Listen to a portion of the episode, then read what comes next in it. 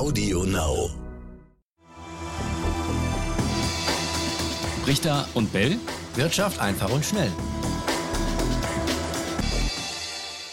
Und damit herzlich willkommen. Eine neue Folge Brichter und Bell. Wirtschaft einfach und schnell. Und natürlich ist Raimund Brichter wieder dabei. Hi, grüß dich, Raimund. Hi, grüß dich, Etienne. Ich bin heute abwechslungshalber mal wieder direkt im NTV-Studio. Sendepause. Ich folge dir gleich äh, mit den Sendungen am Nachmittag. Wir sind am Sonntag, äh, müssen wir dazu sagen, äh, passiert ja immer viel. Wir haben zwei große Themen, Gränke und TikTok. Ja, bei dem einen gibt es eine Einigung, bei dem anderen noch viele Fragezeichen. Starten wir mit äh, TikTok, Raimund. US-Präsident Trump, der ist ja Gegner dieser Videoplattform, will sie verbieten lassen oder wollte sie verbieten lassen, muss man sagen. Das ist ganz wichtig, denn diese Plattform kommt aus China. Und Trump befürchtet eben, dass die Chinesen zu viele Daten abgreifen, das Ganze nicht sicher ist. Deshalb sollte TikTok an ein US-Unternehmen gehen und da gibt es jetzt eine Einigung. Ja, das Ganze ist ein Riesendeal, der noch nicht in ganz trockenen Tüchern ist, aber wie es sich jetzt abzeichnet, wie gesagt, Stand Sonntagmittag, scheint das doch relativ konkret zu sein. Ähm, Trump kann sich nicht durchsetzen mit seiner Forderung, dass das Ganze in äh, äh die Hände eines US-amerikanischen Unternehmens geht.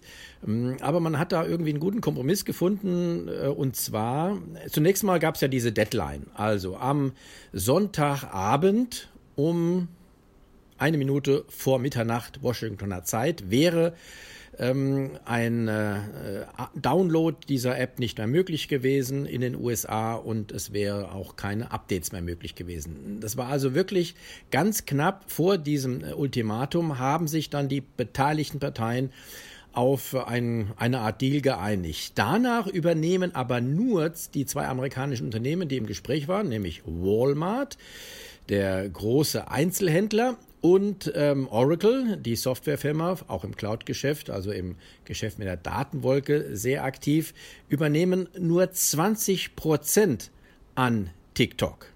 Hm. Gut, jetzt fragt sich, was äh, ist mit dem Rest? Der Rest bleibt in Händen der chinesischen Muttergesellschaft ByteDance. Hm. Aber jetzt kommt der Trick, Etienne. ByteDance wiederum ist zu 40 Prozent in Besitz von amerikanischen Investoren. Und jetzt rechnen die Trump-Leute das zusammen, 40 plus 20, haben wir ja die Mehrheit. Damit könnte der Deal dann tatsächlich durchgehen. Aber sind denn damit die Bedenken des US-Präsidenten komplett ausgeräumt? Man hat ja erlebt, der ist äh, eigentlich erst zufrieden, wenn es dann noch 100 Prozent so läuft, wie er das will. Naja, der hat ja schon, das hat er schon signalisiert, der Herr Trump, ähm, dass er diesem Deal zustimmen würde. Es ist ja auch, das sind ja noch verschiedene ähm, äh, Goodies, die da die dazukommen. Also das Unternehmen soll dann ein amerikanisches sein, das aus den USA heraus dann TikTok weltweit äh, betreibt. Es soll viele Arbeitsplätze in den USA geben. Es wurden wohl irgendwelche Versprechungen gemacht. Auch es soll einen neuen Fonds geben, in den vielleicht so zumindest die Hoffnung von Trump Milliarden fließen können, äh, der in die ähm, Ausbildung der Amerikaner fließen soll. Ähm, also da gibt es verschiedene Dinge. Außerdem ein Börsengang. Das ist ja auch noch im, im Gespräch. Ein Börsengang von TikTok, dieser neuen TikTok dann in den USA. Also da können einige richtig gute Geschäfte machen. Und äh, damit scheint, wenn es so kommt, die Zustimmung von Donald Trump gesichert. Jedenfalls dieses Ultimatum wurde jetzt erstmal ausgesetzt, äh, bis es zu einem endgültigen Geschäftsabschluss kommt. Ja, das dürfte ihn als Dealmaker natürlich freuen. Wundert dich das nicht, dass genau. die Chinesen da so eingelenkt haben oder ist der amerikanische Markt einfach so wichtig? Ja, die Chinesen wollten ja auch äh, genau äh, weiterhin den amerikanischen Markt bedienen oder sagen wir ByteDance, die zu 60 Prozent äh, Chinesen gehören und zu 40 Prozent Amerikanern. Also denen war schon allen daran gelegen, in den USA weiter ähm, zu arbeiten und deswegen gab es jetzt diesen Kompromiss. Hm. Das kann Donald Trump natürlich auch gut für den Wahlkampf gebrauchen. Er hat sich quasi dann genau. über die Chinesen gestellt und da dann was erreichen können für die Amerikaner. Gut, spannendes Thema. Ähm, es war noch, ja, es war ja. noch, es war noch fraglich, ob die Chinesen nicht vielleicht ähm, auch noch zustimmen müssen, also die chinesische Regierung. Ja, richtig, die war im ähm, Gespräch. Wenn, war im Gespräch, wenn eben äh, ein Algorithmus, wie es ja so schon heißt, und das soll ja wohl auch das Wesentliche sein, korrigier mich, du bist ja im, in diesen äh, sozialen Medien noch, noch besser unterwegs als ich oder noch mehr. Der Algorithmus ist wohl das große Geheimnis von, äh, von TikTok. Das heißt, äh, wenn man da Mitglied ist und dann äh, die App aufruft, dann werden einem sofort die besten äh, zurzeit eingestellten Videos präsentiert, also die interessantesten oder die aufregendsten, was auch immer. Und dieser Algorithmus, der muss das ja erstmal rausfinden. Was ist das Spannendste? Und das ist offenbar das große Geheimnis hinter der äh, TikTok-App und da können auch andere nicht so äh, richtig äh, wohl mithalten. Ähm, jetzt ist natürlich die Frage, die Chinesen ähm, sollten praktisch äh, da noch einen Einspruch, eine Einspruchsmöglichkeit haben, aber äh, und zwar eine Anspruchsmöglichkeit, wenn das äh, ins Ausland verkauft wird. Aber es wird ja jetzt offenbar gar nicht ins Ausland verkauft. Die Firma bleibt, also TikTok bleibt in äh, 80 Prozent in Händen von ByteDance. Da ändert sich also nichts. 20 Prozent Beteiligung. Das scheint auch hier wiederum äh, das Kalkül zu sein, dass äh, eine Zustimmung der chinesischen Regierung, wie gesagt, Stand Sonntagmittag, gar nicht nötig sein wird. Ja, und dann gibt es noch Instagram, die haben auch noch so eine ähnliche äh, ja, Funktion mit Videos. Also, die kommen ja aus äh, den USA mit Facebook. Alles spannend. Ähm, Aber haben die auch so einen tollen Algorithmus? ja, ich, Raimund, ich kann, ich habe den noch Das ist ja das Interessante. Muss ich sagen. Genau. Ja, aber ähm, das ist ja wie mit Snapchat damals, da hat man sich ja auch mit genau. den Story-Funktionen äh, einiges abgeguckt und mittlerweile nutzen, glaube ich, äh, extrem viele Leute die Stories bei Instagram und, und relativ wenige Snapchat oder weniger. Als also vorher. du meinst, du meinst, dass, dass äh, Instagram tatsächlich äh, TikTok das Geschäft irgendwann abgraben kann? Man probiert es, glaube ich, ne? aber ehrlich mhm, gesagt, da ähm, muss man mal gucken. Ja. Mhm. Wir haben gerade gesagt, zweites Thema haben wir noch, ähm, weil wir haben ja immer unseren 10-Minuten-Slot, den wir eigentlich einhalten wollen, um es Wirtschaft äh, einfach und schnell auch, auch zu bedienen, unseren Slogan. 6 Minuten 40 sind um. Ja, ich weiß, dann müssen wir schnell machen. Also wir haben noch den Fall Grenke. ja, äh, Leasingkonzern. Der Kurs der Aktie, Leasing, der ist massiv Leasing. eingebrochen. Ja, müssen wir erstmal erstmal erklären, was Leasing ist. Ne? Ja, komm, also da vermieten, da vermieten, äh, das ist ein Unternehmen, das äh, angefangen hat damit, dass es, was weiß ich, Büroausstattungen, Maschinen, äh, äh, Computer und und und alles, was es, was ein, eine Firma halt äh, zum Arbeiten braucht, dass das, auch Möbel, dass das nicht gekauft werden muss, sondern dass das äh, nur vermietet wird und dass da sparen dann Unternehmen eben sich die Anschaffung und zahlen nur eine monatliche Leasingrate, so wie man es vom Autoleasing auch kennt. Das das ist der Ursprung dieses Unternehmens. Ähm, es gibt natürlich eine inzwischen Entwicklungen, größere Verschachtelungen, andere Finanzdienstleistungen sind dazugekommen. Aber das ist jedenfalls Gränke, das Unternehmen, das eigentlich äh, ein Normalverbraucher gar nicht kennt. Aber im MDAX notiert, also Gar, Immerhin im MDAX genau, zweite Börse. Gar nicht un unprominent. Genau. Und äh, ja, der Kurs, der ist heftig eingebrochen, also fast um die Hälfte. Viele sagen schon Wirecard 2.0, weil daher kennen wir ja das ja äh, im Prinzip. Ähm, was ist da genau der Hintergrund? Das ist ja gar nicht so, so einfach, mal schnell auf den Punkt zu bringen.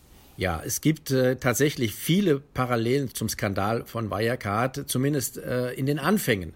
Ähm, und zwar gab es äh, einen äh, bekannten äh, Firmenjäger, der sich auf solche Firmen spezialisiert, die er dann herunterredet und damit Geld verdient. Man nennt das Leerverkäufer. Also die Leute spekulieren auf fallende Kurse ähm, äh, und diese Leute, die nehmen sich solche Unternehmen vor, bei denen irgendwas nicht koscher ist. Und da ist offenbar dieser Mensch, der gleiche Mensch, der auch bei Wirecard 2016 schon gewarnt hat, dass da was nicht in Ordnung ist, ähm, dieser ist jetzt auf den Plan getreten und hat gesagt, Ähnliches gibt es auch bei Grenke.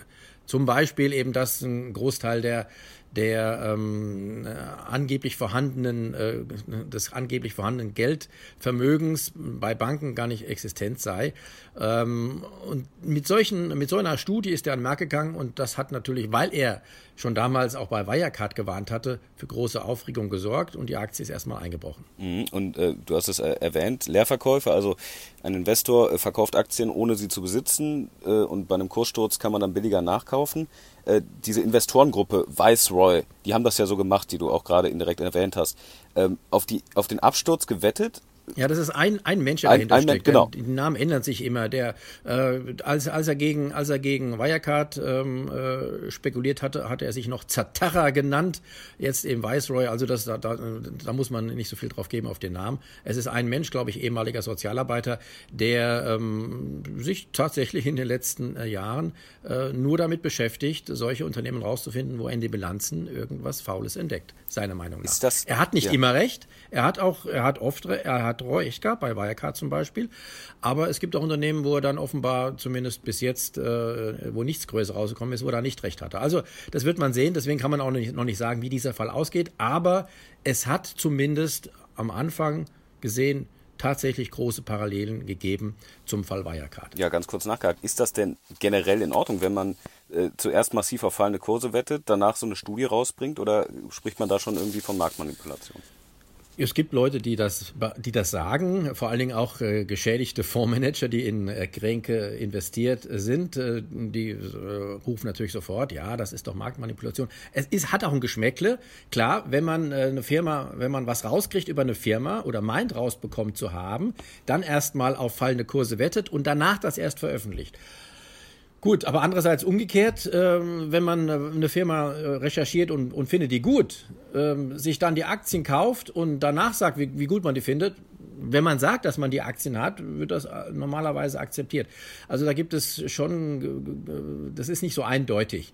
Ähm, man kann natürlich sagen, wenn man äh, so einer ist wie dieser, dieser Mensch, der da gegen ähm, Wirecard und jetzt auch gegen Kränke spekuliert, äh, kann man erwarten, dass so eine Studie, wenn man die herausbringt, dass die tatsächlich auch einen Kurssturz hervorrufen wird, was ja in diesem Fall der Fall war dann könnte es wiederum auch eine Insider-Information sein, die man hat. Ah, ich weiß, ich gebe eine Studie raus, gehe vorher, spekuliere vorher auf fallende Kurse, danach kommt die Studie, die Kurse fallen tatsächlich, könnte wiederum verbotenes Insidergeschäft sein. Und damit werden sich ja dann auch die äh, Behörden beschäftigen. Die Finanzaufsicht BaFin hat schon gesagt, auch das wieder eine Parallele zum Fall Wirecard. Äh, wir, die BaFin hat gesagt, wir ermitteln in alle Richtungen, also sowohl gucken wir, ob bei Kränke alles in Ordnung ist, als auch, ob bei diesem, der da auf fallende Kurse spekuliert, alles in Ordnung ist. Ähm, ähm, auch das war damals bei Wirecard ja der Fall. Komm, dann machen wir ganz schnell eine Abschlussfrage, auch wenn wir das Limit schon äh, zeitlich gerissen haben. Trotzdem äh, wichtig, weil spannender Fall. Hat sich äh, Grenke denn aus deiner Sicht besser positioniert oder gegen diese Vorwürfe gewehrt, als das bei Wirecard der Fall war? Weil da war es ja wirklich teilweise äh, ja schon ein bisschen absurd, wie da vom Unternehmen äh, Reaktionen kamen oder eben nicht. Naja, obwohl, da muss man sagen, bei Wirecard, die haben sich ja offenbar sehr, sehr gut gewehrt. Denn äh, die ersten Spekulationen gab es sogar schon äh, 2008. Äh, und immer wieder gab es solche Spekulationen, die zu fallenden Kursen geführt haben. Dann, wie gesagt, äh, bei dem jetzt 2016. Aber immer wieder hat sich der Wirecard-Kurs ja erholt und ist sogar noch 2018 äh, auf Höchststand gestiegen, auf 200 Euro. Also von, von, von dem her hat Wirecard tatsächlich sehr geschickt agiert. Die haben ja wohl tatsächlich Dreck am Stecken gehabt, haben das aber hervorragend kaschiert.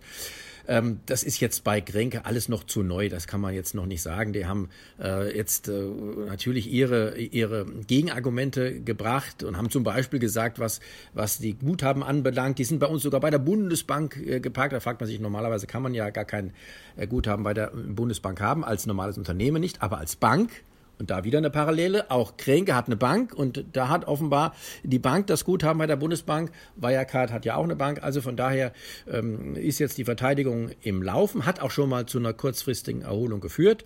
Aber alles weitere muss man abwarten. Ich kann nur sagen, wenn bei sowas, wenn sowas im Gespräch ist, sollte man als seriöser Anleger auf jeden Fall die Finger davon lassen. Da, da, äh, also selbst wenn nichts dran ist, aber ähm, da sollte man erstmal Abstand von nehmen und es sei denn, man will spekulieren. Klar, da kann man auch hin und her zocken. Ähm, das wird bei Kränke jetzt möglicherweise auch passieren. Da wird der Kurs noch einige Male im Jojo-Effekt hin und her gehen. Schauen wir mal. Ja, wir schauen. Sind gespannt. Habt ihr Fragen äh, zu dem Unternehmen, zu dem Fall generell oder auch zu äh, Parallelen, die es da womöglich gibt oder zu ganz anderen Themen? Schreibt uns gerne. Wir haben eine E-Mail. Brichter und bell.ntv.de heißt die und dann freuen wir uns über eure Anregungen. So ist es. Knapp 14 Minuten diesmal. Ich hoffe, ihr verzeiht uns die kleine Übertretung des Zeitlimits. Ciao, ciao. Bis zum nächsten Mal. Bis denne. Brichter und Bell Wirtschaft einfach und schnell.